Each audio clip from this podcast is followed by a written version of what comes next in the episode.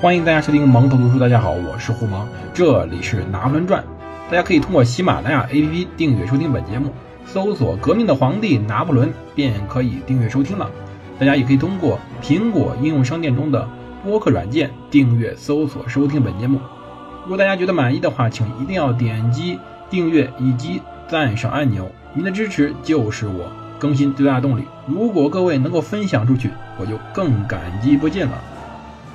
不知道大家发现没有，上一期时间长了，对，因为我突然发现，如果再这样讲下去的，不知道要讲多少集，所以我把每一集的时间从原来的十分钟左右给扩展到十五分钟，希望能把这个整个《拿破仑传》的集数压一压，但是很有可能还是要讲很长。嗯，我会分成几个专辑，这样可能更有利于推广吧。《拿破仑传》本身呢，这个第一集《革命的皇帝》，我讲到哪为止呢？这是个问题。呃，如果大家知道能猜到我会讲到哪里，把第一集讲讲完的话，就一定在下面留言。希望我们能做个互动，大家都一起开心一下，只当猜个谜吧。这一期叫什么呢？大家应该看到了，这一期叫卢浮宫。为什么叫卢浮宫呢？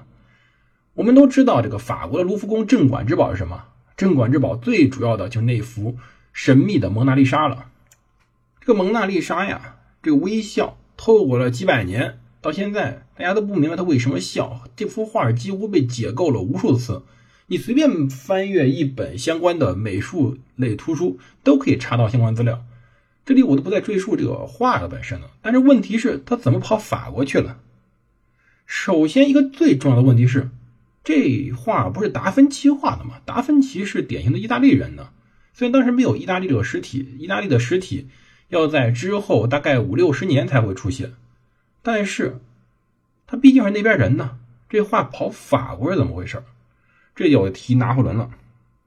拿破仑当时跟萨丁王国签署了停战协议，他便写信回报巴黎。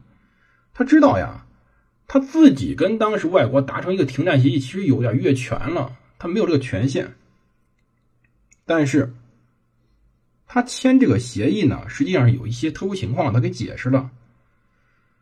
他写道：“说我的部队正在行军，伯利厄呢在分奔，我希望能赶上他。他当时知道这种事儿呢有点不合适，因此呢，他准备拿一样东西去换取当时巴黎的同意，钱。对，这时候督政府还是很缺钱的。之前法国大革命期间所有没有解决的问题，到督政府时候也没解决，甚至更严重了。因此，他向帕尔马公爵征收了数百万法郎。”并建议从热那亚征收十五万法郎，用这些捐赠，对他称这些为慷慨的捐赠。哎，反正这种捐赠呢，一旦遍布当时的北意大利，他就能使用银币代替当时经常贬值、口碑不佳的纸币，以及当时的本土汇票来付一半的军饷。要知道，军人呀，拿着那个纸币不能当人花，心里是很没底儿的。但是，一旦拿到十足十的银币，就像……当年中国当时的袁大头一样，那是硬通货，什么时候都值钱。显而易见呀，他当时想法是先拿钱来付军饷，再把剩下钱运回督政府。这是当时萨利切蒂灵机一动想到的。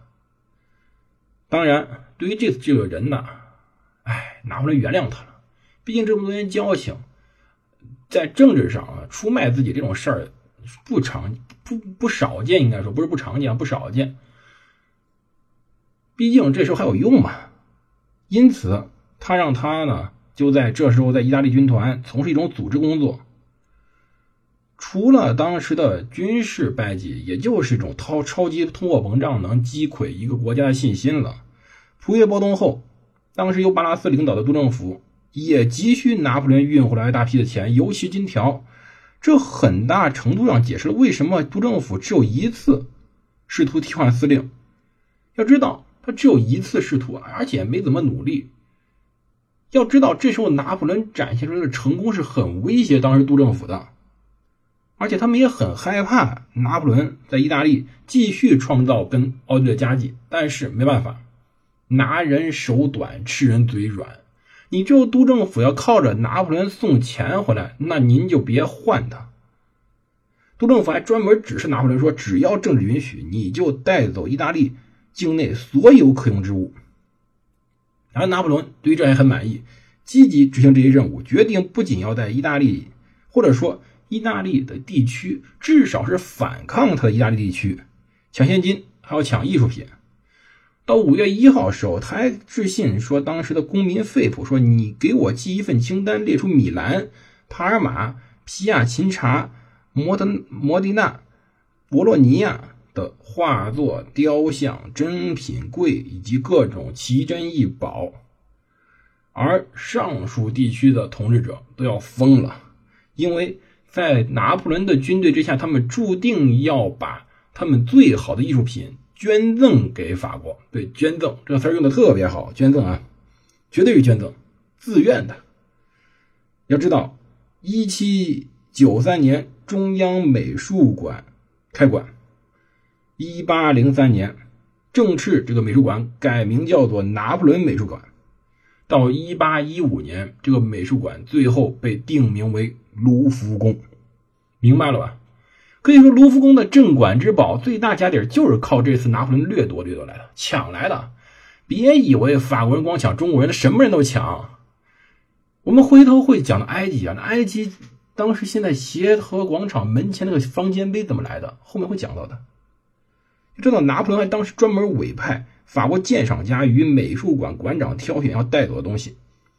这些人啊，当时还说到说，把西方最为伟大的艺术品放到巴黎后，人们欣赏它就方便多了。这种话，哎，也就法国人这时候说得出来，他们战胜了嘛。要知道，同时拿破仑还不仅想要艺术品，还想要丰富的历史手记。他呀，翻修过博物馆，他给他镀上一层金。他在馆内放满了雕塑，开始放满了美术的当时美轮美奂的这种画作。他还非常注重藏书。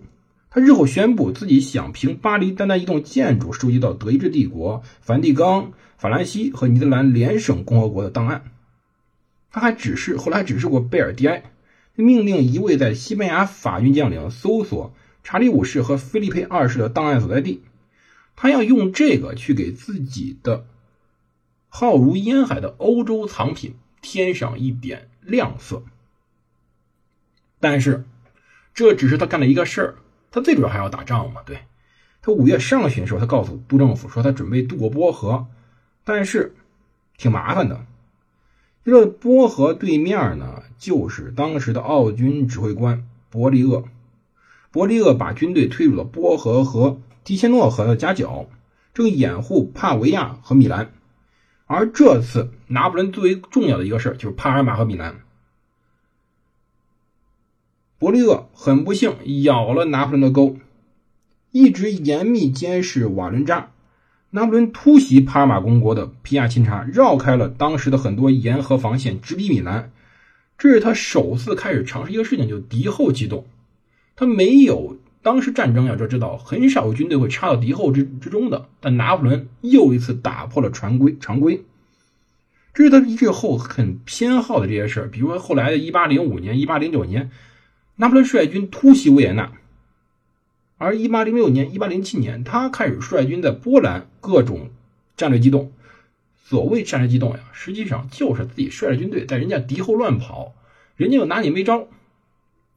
关键。在于他的补给方式，因粮于敌，到哪儿抢哪儿。当然，他自己说是贡献啊，或者是强征啊，反正反正什么词儿都行，反正就抢嘛。上述行动啊，其实之前这些后来的这些行动，都是这次在波河行动的一次延伸吧。伯利厄当时呢，这老爷子也够结实了，比拿破仑还早一天到达皮亚钦察，所以说他得知。他可以提前两天才能安全渡河，如果提前早三天，则更为理想。他自信也算过了所有的补给需要，命令法军还要超越之前的行动速度。塞吕里耶和马塞纳去瓦伦扎迷惑伯里厄，奥尔罗呢则在瓦伦瓦伦扎和皮亚琴察之间立足，让奥军更搞明白他要干嘛，并且切断了河流两岸的联系。与此同时，拿破仑与拉尔普克洛德。达勒马涅等将军奔往目的地。达勒马涅呀，这时候的士兵多数还没鞋穿。拿破仑的承诺就是给调一批新鞋来。同时跟他们一块走的还有被称为勇士的夏尔基尔麦纳将军的骑兵。从严格意义上说，他们呀是要通过一个中立的帕尔马公国。但是拿破仑当时知道帕尔马公国的公爵不太喜欢法国，那因此呢，他就不太顾及当时的国际法了。要知道这时候已经有国际法了，国际法最早延伸便是三十年战争后的一纸合约，到现在呢，各国经过各种打仗的合约不计其数，因此也留下了非常多的国际法范本。但是拿破仑这时候管什么国际法？我军队过去便是嘛。到五月七日黎明黎明时候，法军已经准备在波河和特雷比亚河的交汇处渡河了。当时的让拉纳上校沿河寻找十英里。找了所有的船和材料，他找到一艘渡船，可一次载五百人渡过五百码的河流。拿破仑于是命令二十英里外的奥热罗、三十五英里外的马塞纳和七十英里外的塞吕里耶尽快与己会合。八日，拿破仑本人渡过波河，前往皮亚钦察。法军向皮亚钦察总督简要的并且坦率的说明了不投降会遇到什么。后来，总督非常识大体的。打开了城门，这又是一场胜利，这就是拿破仑自己的评价。当然，拿破仑另外一个评价就是“我们就是意大利之王”。他开始大力的征集钱、征集粮，同时开始大力的征集马匹。同时，他要知道，他有马匹有什么好处呢？可以拉炮啊！接下来战斗，他可以用着马匹拉他的加农炮了。但是，这种事儿呢有点不合适，可是拿破仑办的特别溜，为什么呢？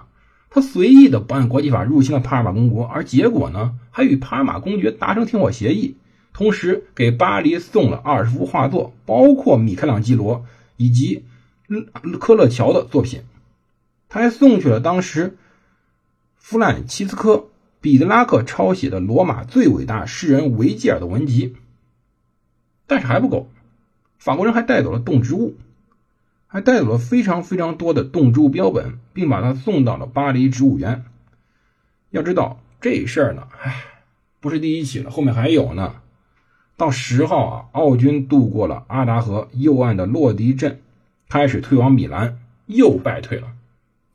洛迪镇呢，位于米兰西南方二十二英里处。拿破仑准备在此截击奥军，他要求马尔蒙率领一个骠骑兵团。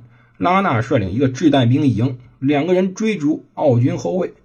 穿过城市阿达河上横跨一座长二百码、宽十码的木桥，一码呢大概相当于咱现在零点九米。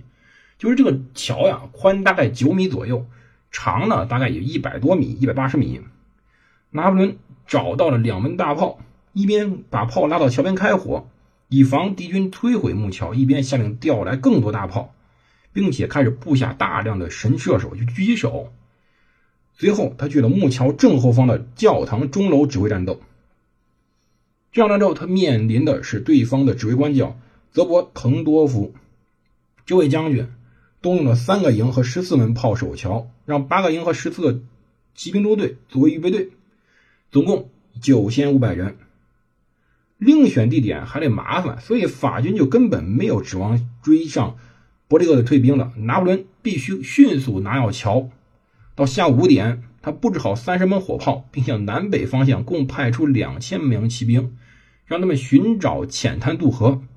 接着，他让达勒马涅的三千五百人在洛迪后街列队，并鼓动他们。拿破仑命令贝尔蒂埃让炮击速度提高一倍。到下午六点，他命令了。二十七和二十九轻步兵伴侣，也就是轻步兵团，冒着当时奥军的葡萄弹上桥进攻，这是很危险的。其实下令之前呀，当时的皮埃尔·路易·迪帕上校的卡宾枪连集合起来，主动请缨打头阵，这几乎是自杀式的任务。要知道，在霰弹面前或者葡萄弹面前，没有人能活着。但是他们排除了这种求生的本能。然而，在通常情况下，一旦拿破仑战前鼓动、激励团的荣誉感，激起爱国狂潮，这种被后来命名为“法国怒焰”的精神，能让他战斗占有非常大的优势。到底这场战斗随后演变成什么样子？我们下期再讲。